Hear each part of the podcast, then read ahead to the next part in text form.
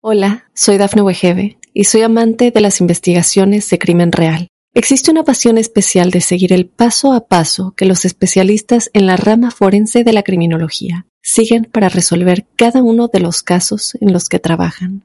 Si tú, como yo, eres una de las personas que encuentran fascinante escuchar este tipo de investigaciones, te invito a escuchar el podcast Trazos Criminales con la experta en perfilación criminal, Laura Quiñones Orquiza en tu plataforma de audio favorita.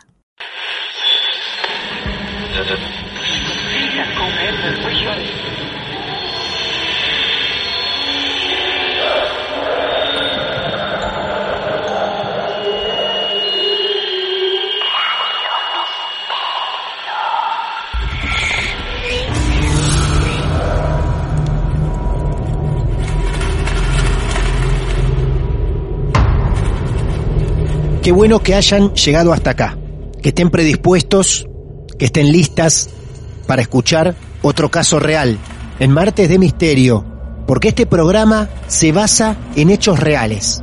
Un programa que investiga y que busca charlar, entrevistar, homenajear también a sus historias en cualquier parte del mundo que se encuentren. Desde Mar del Plata, Argentina, salimos al mundo a buscar sus casos reales. Entrevistas en primera persona. Los protagonistas son ustedes.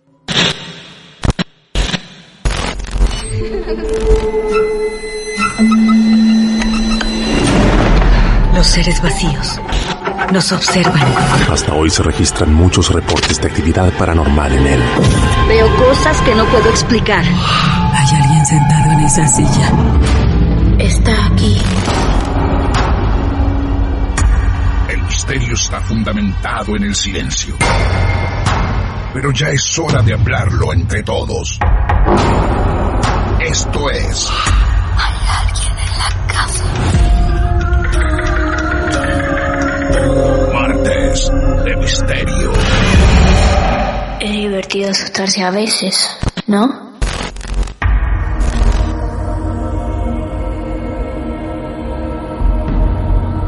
Y de Mar del Plata, Argentina, nos vamos otra vez a Colombia. Bienvenida Alejandra con toda tu historia real a los martes de misterio. ¿Cómo estás? Buenas noches Martín, me encuentro genial. Qué suerte, muchas gracias. ¿Cuántos años tienes? Yo tengo 20. Muy joven, muy joven, 20 años. ¿Estamos conectados con qué ciudad de Colombia? Estamos con, estás conectado con la ciudad de Cali, Colombia, la sucursal del cielo, le dicen. Ah, qué bien. ¿Por qué le dicen así la sucursal del cielo? Porque se supone que es la sucursal de la salsa aquí en Colombia. Entonces tiene unas vistas hermosas porque todo es un valle plano. Entonces, desde todas las montañas, que son todos los altos de, la ciudad, se ven las vistas geniales como si fuera, como si fuera la, la capital del cielo. Qué bien, qué bien eso, muy bien. Me encanta conocer un pedacito de cada ciudad a la que vamos, así de paso, ya que viajamos imaginariamente por el mundo, todos los que escuchamos distintos capítulos de Marte de Misterio, también conocemos partecitas pequeñas de ciudades hoy como Cali, ahí en Colombia. ¿Con quién vives, Alejandra? Yo vivo con, mis papás y mis hermanos, con una de mis hermanas, pero para la historia que les voy a contar, en ese momento yo vivía con otros dos de mis hermanos que, que pues en este momento ya no están conmigo. Ah, bien, bien. O sea que la familia, toda tu familia es testigo de esta historia. Sí, todos en mi casa, es más, incluso gente relacionada con la iglesia, debido a que la, la situación se tornó como tan preocupante y tan oscura que tuvimos que llevar curas a hacer limpiezas a la casa. ¿Estamos hablando de la casa donde vivís ahora? No, fue una casa en la cual yo viví hace unos 10 años. O sea, yo estaba muy chiquita en ese momento. Bien, bien, perfecto. Bueno, Amigos y amigas, el anticipo de Alejandra es prometedor. Curas teniendo que ir a limpiar o a colaborar con esa familia, pero esto tiene un comienzo que lo va a proponer Alejandra. Así que todos te escuchamos con atención, Alejandra. ¿Dónde, dónde arranca esta historia? Te cuento, resulta que yo tenía al menos unos 9, 10 años y mi familia se cambió de casa a una casa que quedaba detrás de una iglesia. O sea, es una iglesia muy conocida aquí en Cali que se llama La Milagrosa, en la cual es una iglesia gigante, o sea, gigante. y detrás de esa tapia hay muchas casas. Detrás de la tapia de la iglesia donde supuestamente pues están como todas las criptas donde tienen a las personas enterradas. Resulta que esta casa cuando nosotros nos pasamos era una casa supremamente fría, o sea, tú entrabas y de una sentías mucho frío, como y la casa era muy muy muy oscura. Eh, la casa en realidad era una, cosa, era una, era una casona vieja muy muy grande. Era de una persona que nos comentaban había pertenecido a negocios ilícitos y había, habían realizado como muchas muchas cosas pues ilícitas, poco legales y la habían se la habían incautado y habían dividido la casa en dos. O sea, la casa había quedado como tan ah. mal dividida que desde el cuarto de mi hermano tú veías el patio del vecino. O sea, era toda una misma casa que habían puesto una pared en medio. Todo empezó a pasar desde el primer día, o sea, el día que nosotros nos pasamos a la casa, terminamos todos muy cansados, nos fuimos a dormir y toda la noche escuchaba, se escuchaba que tiraban las ollas, mis perritas no aguantaban quedarse solas en la casa porque todo el tiempo lloraban o ladraban viendo hacia todo lado. Pero pues como que dijimos, bueno, no pasa nada, y estas cosas, pero a mi mamá no le gustaba la casa. Mi mamá desde muy chiquita, igual que mi hermana y yo, tiene cierta sensibilidad a las energías. Desde que mi mamá le rezaba las ánimas benditas, no sé si allá en Argentina se conozca son las ánimas. Ella le rezaba a las ánimas debido a lo preocupada que estaba viviendo en esa casa. Sí, o sea, mi mamá desde muy chiquita le rezaba a las ánimas del purgatorio para que la, para que la protegieran, para que la protegieran y mi hermana practica la religión de la santería. Entonces, pues la religión de la santería va en torno a rezarles a sus muertos y a sus protectores y a la Santísima Muerte. Entonces ellas como que no les gustaba y como que sentían algo muy raro en la casa. Hasta que eh, la primera cosa muy fuerte que nos pasó fue un día que mi hermano salió del baño y se quedó quieto y empezó a llamarnos. Y nosotros como que no entendíamos y salimos de los cuartos y había una señora vestida de blanco. O sea, me acuerdo y se me pone la piel chinita en este momento que se veía pasando por la casa. O sea, la señora se veía pasando así, desde el portón de la casa hasta el patio. En el patio había como un cobertizo, unas graditas hacia un cuarto chiquitico. ¡Wow! Y se perdían las gradas. O sea, me acuerdo y literal, tengo la piel súper erizada. Impresionante. Y todas las noches empezamos a percatarnos de esto. O sea, la señora después de cierta hora aparecía. Y luego, después de que aparecía, empezaban a caerse las ollas, o empezaban a ocurrir muchas cosas. Tanto así que, que hablamos con el vecino de la casa al lado, o sea, como venga, cuéntenos, usted lleva más años viviendo acá, ¿qué pasa? Y el señor les dijo, ah, ya se les apareció. Y nosotros, ¿cómo así? Estaban súper sorprendidos. Ahora, todos la veían. No era algo que veía solamente tu hermano, sino que la veían todos.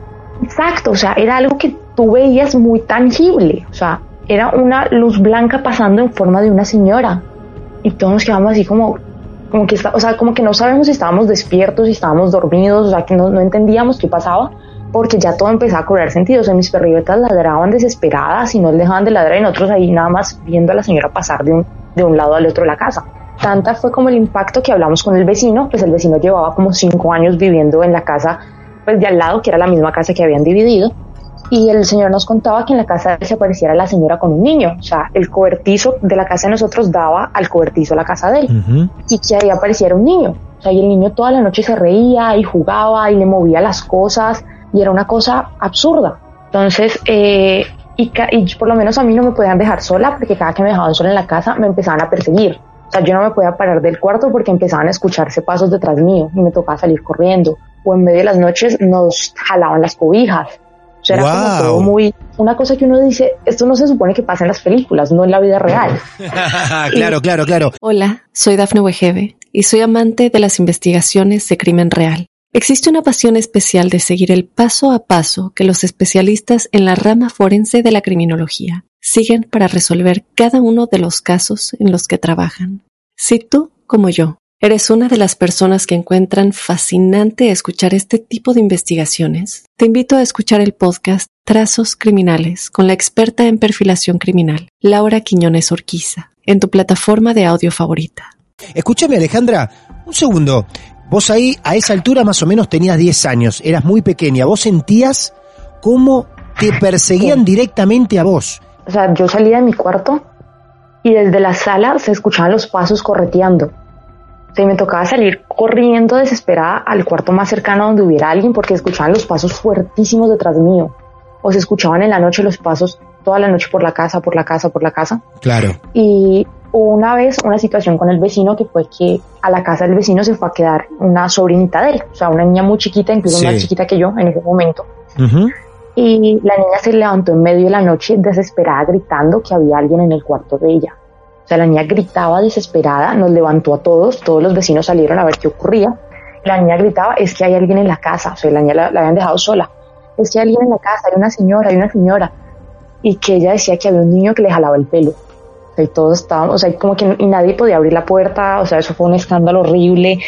Y fue como que, ok, no más, o sea, no más porque ya no, no, estábamos como tranquilos en, el, en, en la casa. O sea, ya no se podía estar tranquilo, por la noche nos tiraban las cosas, eh, cuando alguien se quedaba solo en la casa le quitaban las cobijas. Alejandra, te quiero, te quiero interrumpir ahí un segundo, porque estás con una aceleración debido a la cantidad de casos que nos estamos perdiendo detalles impresionantes. Por ejemplo... Es, una cosa de que me acuerdo y se me pone, me pongo fría. O sea, me acuerdo y me pongo fría y me da como taquicardia y como que me da como...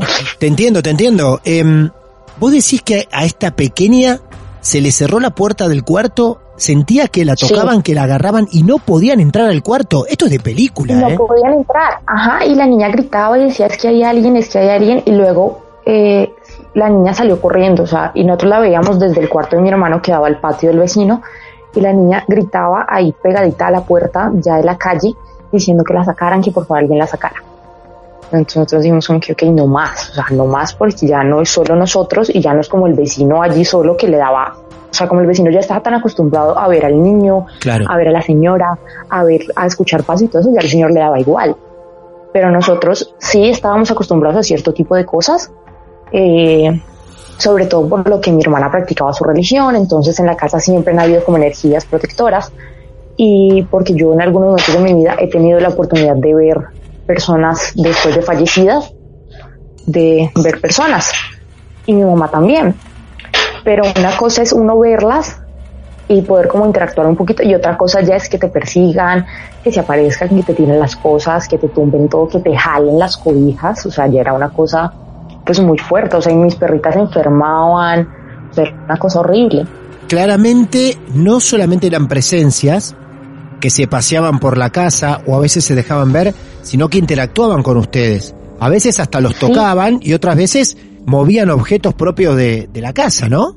Sí, claro, entonces por lo menos las ollas, o sea, la cocina, nunca supimos qué había pasado en la cocina, pero amanecían las cosas tiradas en el suelo, o sea, las ollas las tumbaban en la noche y las tiraban, o aparecían los platos rotos o cosas así. Y mis perritas empezaron a enfermar, mis perritas mantenían súper ansiosas, entonces era una cosa terrible.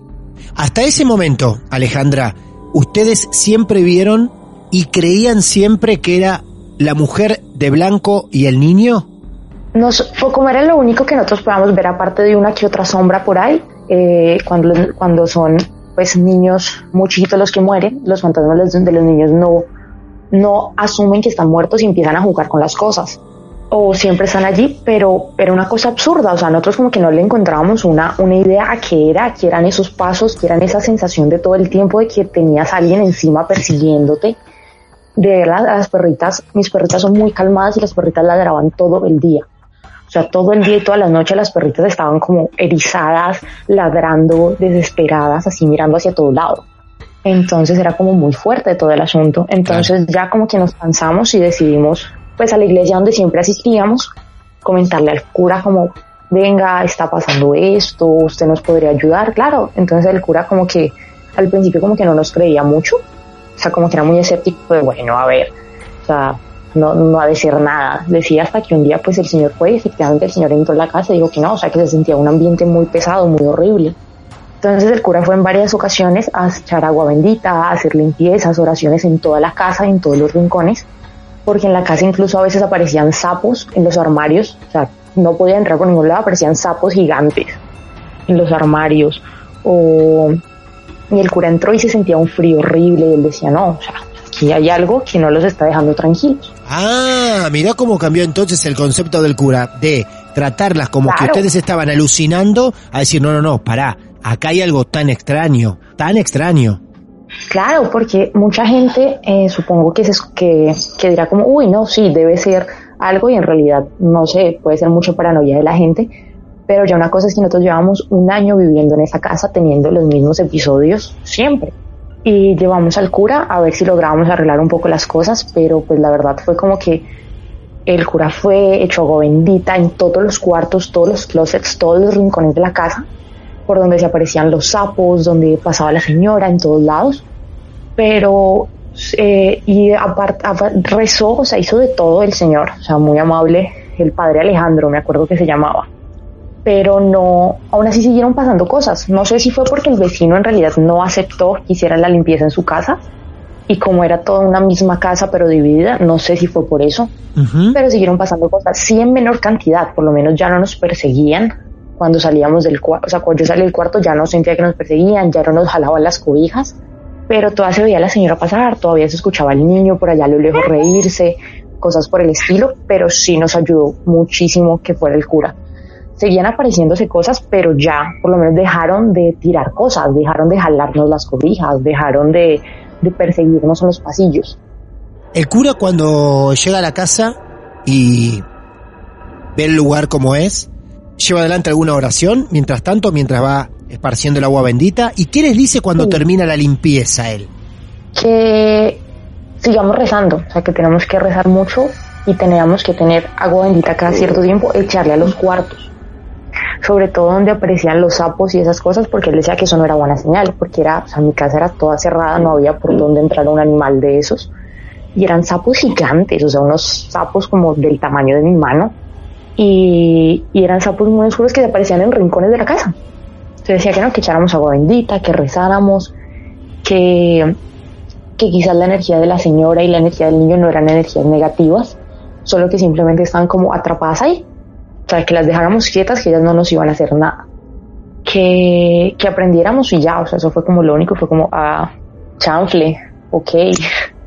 Pero por lo menos las, las sombras que se veían pasar y todo eso sí se disminuyó y nosotros llegamos a asumir que eran esas sombras lo que nos jalaban los pies, lo que se sentían los golpes, los pasos, las tiradas de las ollas, todas esas cosas. Claro. Hola, soy Dafne Wegebe y soy amante de las investigaciones de crimen real. Existe una pasión especial de seguir el paso a paso que los especialistas en la rama forense de la criminología siguen para resolver cada uno de los casos en los que trabajan. Si tú, como yo, eres una de las personas que encuentran fascinante escuchar este tipo de investigaciones, te invito a escuchar el podcast Trazos Criminales con la experta en perfilación criminal, Laura Quiñones Orquiza, en tu plataforma de audio favorita. ¿Y qué pasa luego entonces? ¿Disminuye todo? ¿Y ustedes empiezan a convivir con eso? ¿Qué pasa con el vecino? Como que ya era como, como que tratábamos de no salir de los cuartos de noche y ya para ignorar la situación de qué pasara. Y, tratábamos como que de hacer eso hasta que hubo una, una ocasión en la cual a mi hermano se lo encerraron en el baño. O sea, mi hermano entró al baño y luego ya no pudo salir. O sea, no podía salir y él empujaba la puerta y la puerta no se abría, era como si lo hubieran trabado. Y, no, o sea, y nos cansamos como que de, otra vez la misma situación, la misma cosa, entonces más bien como que decidimos irnos. Y, ya, o sea, y nos tuvimos que hacer una limpieza todos para asegurarnos de no llevarnos las mismas energías. Igual no te voy a decir que de vez en cuando uno no ve cosas, pero como te dije, o sea, mi hermana practica la santería, ella tiene arriba su, su altar con, con las cosas para sus muertos, con su Santísima Muerte y demás. Y como te comentaba, como que en mi casa mi mamá, mi hermana y yo somos muy sensibles a esas cosas y hemos tenido como varias experiencias así. Entonces como que ya, ya uno las va como asociando y ya no lo asombran tanto. Claro, bien. ¿El episodio de tu hermano ocurre una noche? ¿Él se levanta al baño? Sí, sí, él se levantó al baño normal, o sea, a la madrugada, y cuando va a salir ya no puede salir del baño, o sea, lo habían encerrado en el baño y ya no pudo salir, o sea, y nosotros tratábamos de abrir la puerta y la puerta no se abría y él trataba y tampoco se abría y no se abría y no se abría y no se abría. Claro. Entonces fue como que volvieron a empezar otra vez todos, todos esos episodios, como te cuento, el vecino nunca quiso que el cura entrara a la casa de él a limpiar, porque él decía como que estaba acostumbrado y que que empezar a sacar al niño de ahí, y yo como, ok señor, si usted está bien viviendo así, pues uno que puede hacer, o sea, la gente al final se termina como acostumbrando a vivir con las presencias. Y el Señor decía eso, que le va a pesar sacar al niño. O sea, que quién sabe por qué el niño estaba pegado a la casa, pero que él no lo iba a sacar. Y nosotros como, oh, Entonces no sabemos si eso conllevó a que las energías volvieran a empezar a molestarnos a nosotros, pero fue como que nos cansamos y decidimos mejor irnos de ahí. Es muy extraño lo que me estás contando. Es la primera vez, me parece, que escucho de alguien que, como hay un niño, una energía de un niño dando vueltas, no lo quiere echar. Que le da a pesar que si el niño estaba pegado y era por algo. O sea, que normalmente el niño mantenía en el cuartico de la azotea y que él por la noche lo veía, pero el niño no le hacía nada y él no tenía por qué hacerle algo al niño. O sea, si el niño estaba pegado ahí con su mamá o con la señora quien fuera que fuese, él no tenía por qué sacarlos. O sea, y nunca los sacó. O sea, por lo menos ahorita en estos momentos tú pasas afuera de la casa y la casa está deshabitada. O sea, ya no hay nadie en esa casa. Mira vos, ya nadie habita esa casa. No. Sea, sé que hubo un intento de volverla como un ancianato y luego al final como que lo quitaron, pero ya en este momento la casa está desocupada nuevamente. Eh, ¿Cómo es tu actualidad? ¿Seguís viendo algunas cosas, Alejandra? Sí, en la actualidad pues eh, sigo viendo algunas cosas. Por lo menos me pasó hace no mucho eh, en la casa de una compañera que le dije como, oye, ¿quién es? O sea, como que yo sabía que mi compañera se le había muerto un familiar hace poco. Yo le dije como, oye, ¿quién es ese niño que viene por ahí? Me decía, no, eh, ¿cómo así? Yo me dijo, no, es que mi hermanito se murió hace poquito y una señora nos dijo que él se quedó aquí en la casa cuidándonos. Pero se veía un niño con una pureza increíble, o sea, y a mi hermana también le pasa mucho cuando va a hospitales y ve a las personas. Eh, a mi mamá también. A mí me pasa más que todo es como en cementerios, son lugares con energías muy pesadas, que uno siente lo que sienten esas personas en el momento. Entonces uno siente una opresión en el pecho o siente como toda esa energía de la persona cargándole encima a uno. O sea, es una cosa que de chiquita si era, o sea, te soy muy sincera, de chiquita yo te podía describir a las personas como si yo estuviera viendo una foto, de no entender porque yo veía gente que los demás no veían. Pero, pero todo eso me ayudó a tener una mente muy abierta en todos esos casos y saber que en realidad sí existe el purgatorio y sí existe lo que es tú quedarte penando o sea, en el mundo y no tener y de que esas almas muchas veces no tienen ni siquiera conciencia de que están muertas. O sea, por lo menos el caso de la señora y el niño. El niño seguía jugando en el mismo cuarto, yo creo que en el cual el niño jugaba cuando estaba vivo y el niño no se movía de ahí. O sea, es una cosa muy, muy, muy, muy fuerte.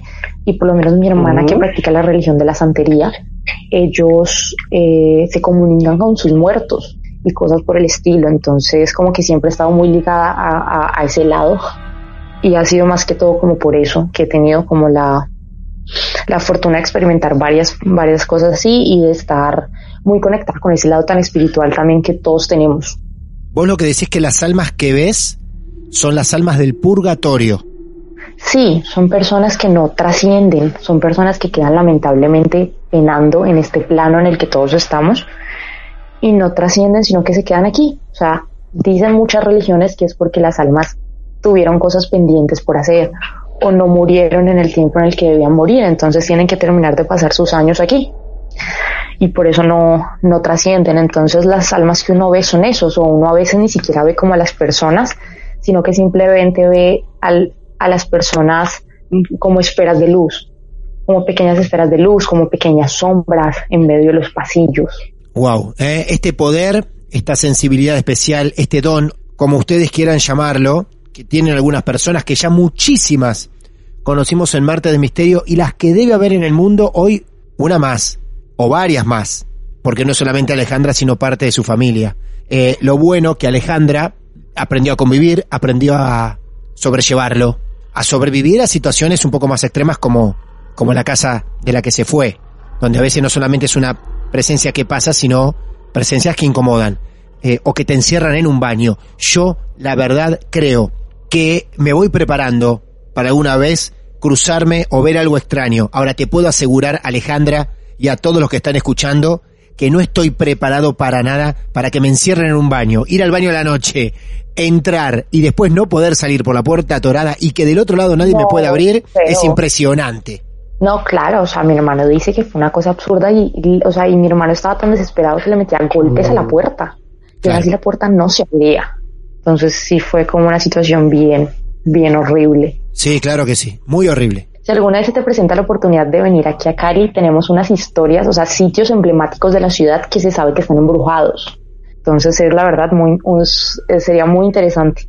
Muy bien, y nos gustaría conocerlo. Si llegas a encontrar a alguien que pueda relatarnos sobre algún sitio en especial, que haya sido partícipe o, por lo menos haya investigado, sería un placer conocer de esos lugares de Cali. Lo hicimos con algunos de México, por ejemplo como la Isla de las Muñecas en México y algunas, algunos pueblos más como Misnelabán, el pueblo fantasma también. Hay varios lugares en los cuales periodistas o gente tipo lugareños de cada espacio nos han contado. Sería fantástico conocer cosas de Cali. Te mando un beso grande a vos, a, tu familia también, y, me encanta saber que estas cuestiones especiales las podés llevar perfectamente bien. Gracias a ti por escucharme y por dejarme contar una de las historias que tenía y aportar un granito de arena a todo, esta, a todo este programa tan genial que me encanta escuchar todos los martes porque me siento como muy identificada con todas las historias que cuentan. Y saber que hay mucha gente que sí se deja llevar por ese lado espiritual y no simplemente se cierran a la idea de que pueda haber un algo más allá después de morirse. Claro que sí. Alejandro, un beso enorme de Argentina hasta Colombia. Bye. ¿Y cuánta razón tiene Alejandra? Sí, porque seguramente gran parte de la audiencia disfrutará de estas historias, aprenderán otros, pero también están los que viven estas cuestiones especiales. Entonces se sienten identificados, identificadas, y cuentan, y saben que acá vamos a escuchar, como tantas veces escuchamos. Gracias por sumarse cada uno de ustedes a este club de amigos de lo esotérico. Saben que vamos a escucharlos. Nos pueden contactar en nuestras redes sociales, nos buscan por Instagram, Marte de Misterio, o nos pueden mandar un mail personalizado, martedemisterio arroba gmail.com. Nos escriben por privado nos dicen que están listos, que están dispuestas a contar su caso real. Mi nombre es Martín Echevarría y cuando vuelva a saludarlos, seguramente tendremos otro caso real. Muchas gracias.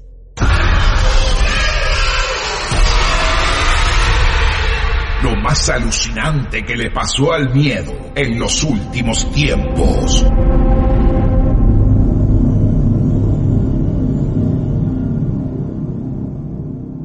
Martes Misterio.